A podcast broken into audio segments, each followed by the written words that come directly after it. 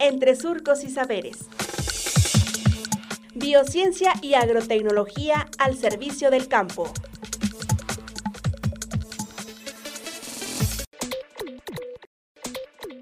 Tipos de películas para invernadero.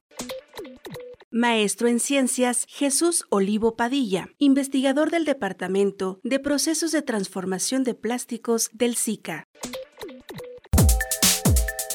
Las películas pueden ser para clima frío o térmicas, es decir, que resguardan el calor, pero también puede haber para clima cálido o refrescante, que evitan que el calor que se recibe en la superficie de la Tierra pues caliente el interior del invernadero. También pueden ser películas que bloquean cierta longitud de onda de la luz y esta longitud de onda al ser bloqueada no permite que los insectos vean en el interior del invernadero, en particular algunos insectos que son vectores transmisores de enfermedades. Entonces en el mercado hay películas que se conocen como antivirus, que evitan que los insectos que transmiten estos virus puedan desplazarse libremente y cómodamente adentro del invernadero, porque bloquean esa luz. Es como si les apagáramos el foco a los, a los insectos. Entonces ellos no son atraídos hacia, hacia las plantas o hacia las flores o hacia los frutos y las enfermedades pues no llegan. También existen algunas que tienen colores o tonalidades que permiten cierto paso de luz y reflejan otra parte de la luz que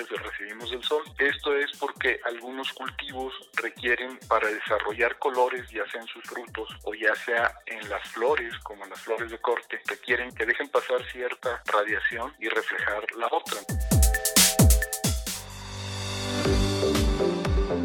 Radio Universidad Agraria y el SICA presentaron Entre Surcos y Saberes. Hasta pronto.